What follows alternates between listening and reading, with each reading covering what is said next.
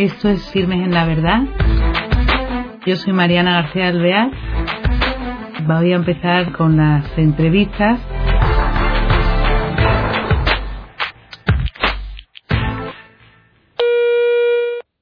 Hoy traemos un tema muy interesante y muy de actualidad que quizá no conozcamos. Es sobre la pastoral penitenciaria. Esto es una de las actividades que la Iglesia a lo largo de las últimas décadas ha desarrollado con mayor intensidad en la sociedad y esto se ha traducido en una importante ayuda a personas privadas de libertad. Los obispos pues eh, son responsables de este trabajo que han desarrollado diversas actuaciones en, en, el ámbito religioso, social y jurídico, pero esta labor está llevada a cabo por directores, secretarios, por voluntarios, capellanes y delegados diocesanos, etcétera, personas que están en contacto con otras personas. Y vamos a tener con nosotros a don Pablo Morata, que es precisamente el delegado de pastoral penitenciaria de Getafe, y también algunas de las personas que ya están, bueno, ahora durante la conversación lo veremos. Don Pablo, qué alegría tenerle con nosotros, ¿eh? y, sobre todo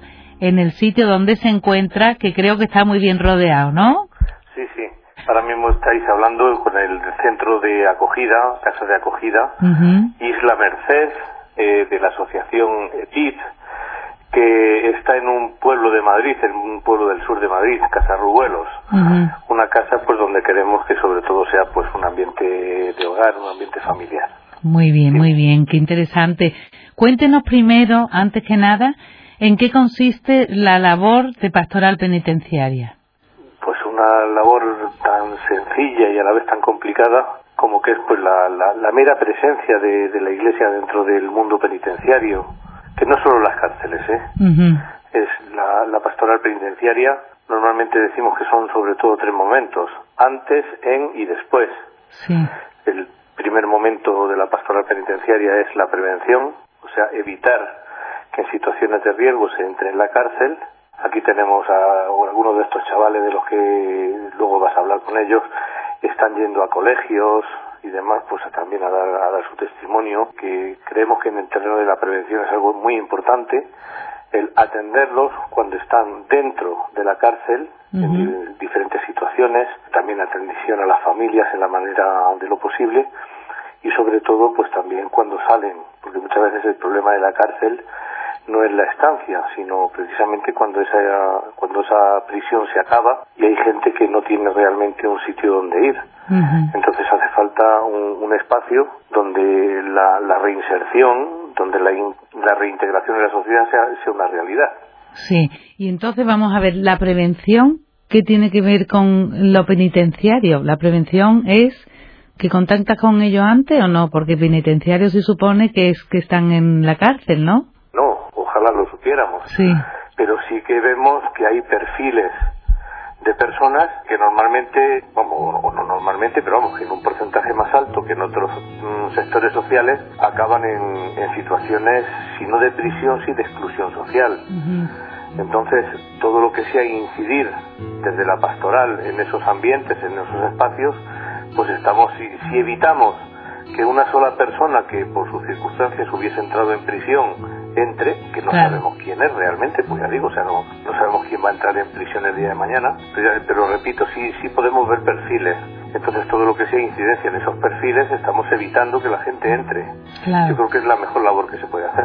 Hombre, está fenomenal, pero eso, ¿cómo el primer contacto, cómo se tiene ese contacto? Porque en la cárcel, bueno, están allí y supongo yo que no es, no sé si son bienvenidos, si decir, bueno, esta gente que viene a evangelizarnos o quién serán, ¿cómo es el contacto primero? ¿Cómo toman ellos este acercamiento de, de los voluntarios suyos? Hombre, los que están dentro de la cárcel, la verdad que la, es una, una actitud absolutamente receptiva muchas veces están incluso esperando. Como un día te retrases un poquito, sobre todo los voluntarios, y me atrevo a decir, bueno, nosotros estamos en cárcel de, de hombres, uh -huh. sobre todo las voluntarias, como un día se retrasen un poquito, ya te están poniendo falta, ya te están diciendo que, que dónde estás, que no sé qué, no sé cuánto. Entonces, ya digo, la, la acogida es fabulosa. Y ya digo, o sea, la, muchas veces es la mera presencia. Es verdad que tratamos temas, tenemos talleres, pues desde actividades de tipo manualidades, de talleres terapéuticos, de con la gente que luego va a venir a la casa de acogida, se tiene un taller sistemático y ya digo un, seguimiento dentro de la prisión para luego cuando salgan fuera y todo eso pero mm, todos los talleres se, resumen en una cosa igual que también las cosas más catequéticas la evangelización los sacramentos la celebración de la Eucaristía todo ello se, se resume en una palabra que es la presencia sin presencia no hay nada más Claro, porque lo que es para ellos me imagino que será como aire fresco, ¿no? Gente que viene de la calle, o sea que ellos no irán todos, me imagino, ¿no? Habrá algunos que tienen más inquietudes. Bueno, eso es absolutamente libre. Sí. Su participación, su presencia, todo eso es absolutamente libre. Por lo menos eh, por un espacio de libertad que pueden tener no se lo vamos a quitar. Claro, o sea que ustedes lo que hacen es, se interesan por su crecimiento en la fe y después tienen actividades en talleres diversos, ¿no? De todo tipo. Claro, para ellos muy atractivo. Y estos programas también que tienen ustedes son de atención y promoción social, ¿no? Para su integración luego. Sí, sí, sí, vamos, yo te digo de todo tipo. ¿Y esto en qué consiste? Y, en todos los ámbitos de la persona, por lo menos ahí se trata, se trata de incidir en todos los ámbitos. ¿eh? Claro, para su desarrollo integral, ¿no? Y esto que me contaba de centro de acogida en Isla Merced, cuéntenos un poco esto quién económicamente, por ejemplo, quién cómo se sostiene. de economía no hablamos, ¿eh? Yo simplemente me remito al libro del Génesis, cuando coge y, Abraham le dice a, a su hijo, Dios provee no hay más, ¿eh? Muy bien, sí, sí. Ya digo, nuestro libro de economía se puede resumir a Dios provee. El día que Dios no provea, se acabó. Sí, o sea que entonces siempre va a estar ahí porque la providencia es la providencia, ¿no? En eso confiamos. claro, claro. Entonces, momento, ¿hasta cuánto tiempo llevamos? ¿13 años? Sí. Bueno, pues de momento podemos decir que, que la providencia no ha fallado. Qué maravilla. Y, el día, y el día que se le ocurra fallar, tendremos unas palabras.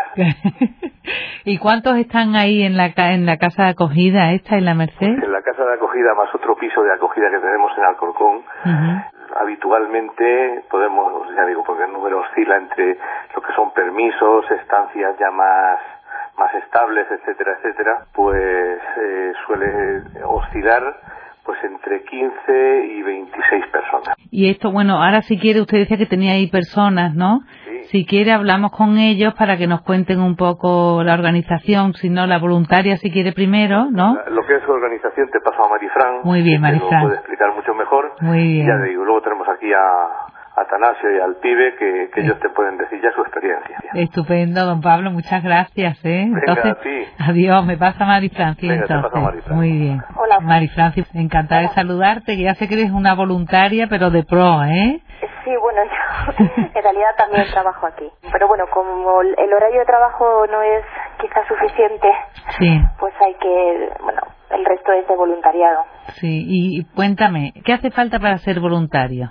tener muchísima fe, eh, mucha confianza, sobre todo bueno tener una, una convicción de, de que bueno de que Jesucristo está está ahí, está en la prisión y que bueno pues también estuvo preso y, y fueron a verle.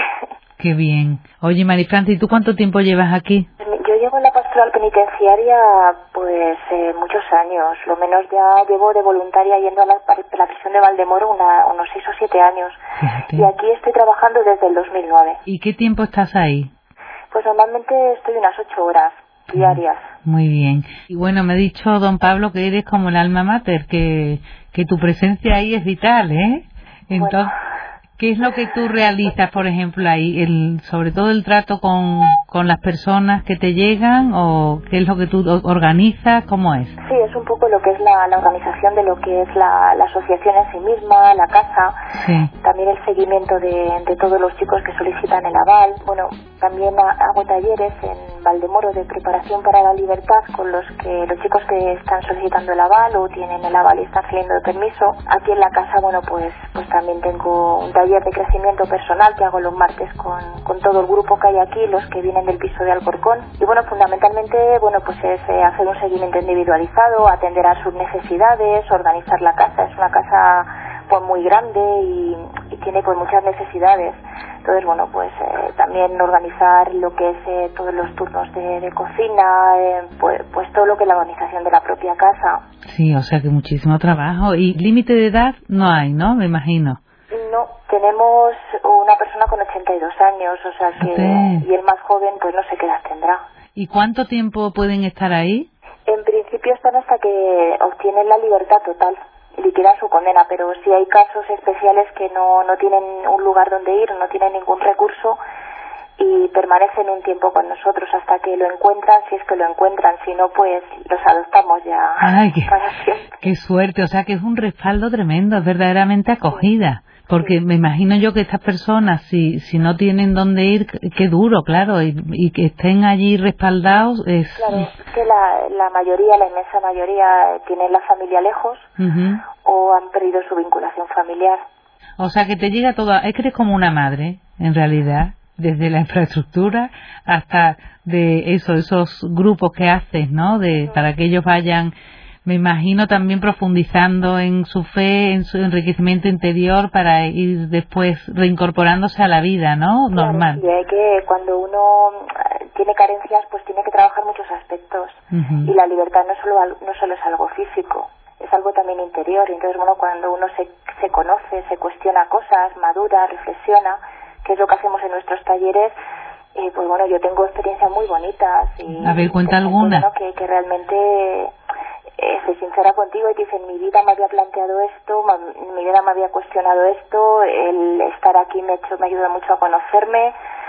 Y bueno, la gente a los talleres de, de Valdemoro viene encantada, o sea, además es que viene, están deseando que llegue el momento porque es un espacio en el que ellos se sienten libres, se sienten ellos mismos y eso pues pues ayuda a la persona a crecer y a madurar y al grupo también. Y esto lo continúas aquí en la Casa Acogida, no solamente en Valdemoro. Normalmente la gente que asiste a esos talleres luego sale aquí de permiso y si hacen una buena trayectoria se les avala en condicional y en tercer grado, que supone ya una estancia fija. Qué maravilla. Y aquí, bueno, pues ya hay varias actividades formativas, también pues se les da talleres de orientación laboral, de informática, de alfabetización, pues un poco para, para seguir una formación. Eh, me imagino yo que habrá filas, ¿no? Por poder ir a esos centros de acogida o qué. Pues sí, sí que hay mucha gente que está ahí.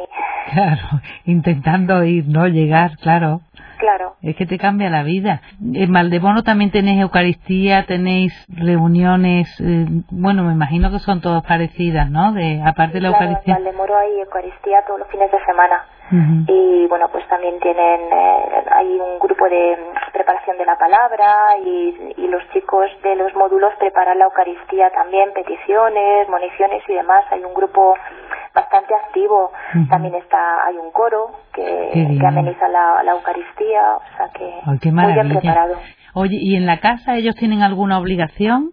Sí, bueno, en la casa tiene sus normas y claro, tienen obligación, hay eh, diariamente hay un responsable de los de las estancias fijas que se bueno pues le llamamos el responsable de la casa y bueno pues está encargado un poco de, coger el teléfono de abrir la puerta de registrar si hay alguna incidencia y bueno pues eh, de abrir la puerta por la mañana de cerrarla por la noche de verificar que todo está cerrado y bueno eh, luego también tenemos áreas un área de intendencia con un responsable área de lavandería de cocina de mantenimiento hay destinos diariamente de limpieza, una limpieza general el, el sábado y luego, bueno, turnos de cocina que cocinan eh, diariamente dos personas. Se van turnando y, bueno, casi todos eh, cocinan a lo largo de la semana por, por turnos de dos personas. Qué maravilla. ¿También tendréis a lo mejor cursos de cocina o no? Pues no, porque la verdad es que sorprendentemente la gente que viene suele cocinar muy bien. Y según nacionalidades me imagino que variarán los menús, ¿no? Pues bueno, la verdad que el menú suele ser muy muy nuestro, muy de ah, aquí. A ver, de vez en cuando hemos organizado una comida mexicana o, pues bueno, dependiendo de las nacionalidades que hay aquí.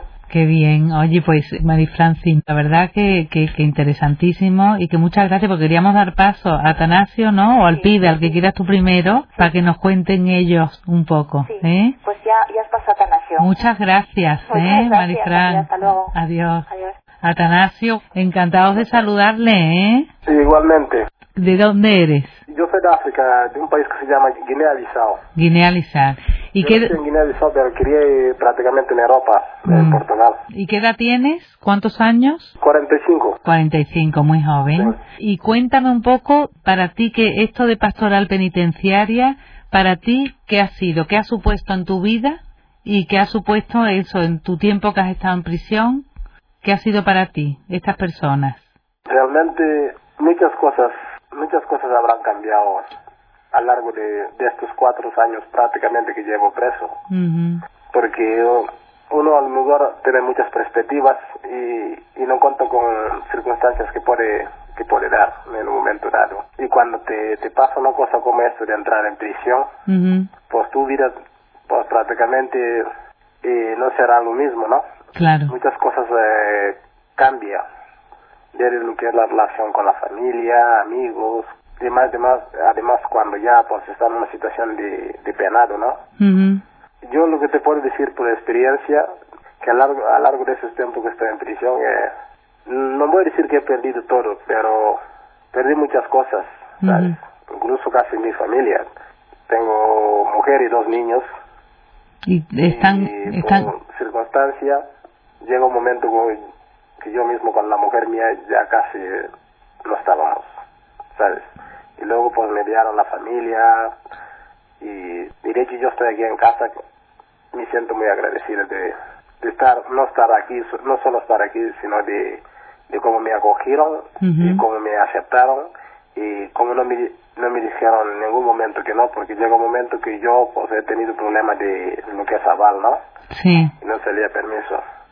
Y al final pues me avalaron lo que es la casa aquí y que realmente yo estoy muy agradecido y, y, y aquí un miembro más de la familia. Porque es como una familia. Qué bien. Entonces, eh, se puede decir que mm, después de prisión, que para ti la vida se te ha puesto más difícil, estas personas te han abierto una puerta a la esperanza, ¿no? Por supuesto. Ujú. Para mí sí. Qué bien. Porque yo hace cinco meses yo me encontraba en una situación muy, muy difícil, ¿sabes? Yo estuve, estuve prácticamente cuatro meses, casi, casi cinco meses que no salía permiso. Me habían, me habían cortado el permiso, todas las salidas porque yo tenía problemas de, de aval, ¿no?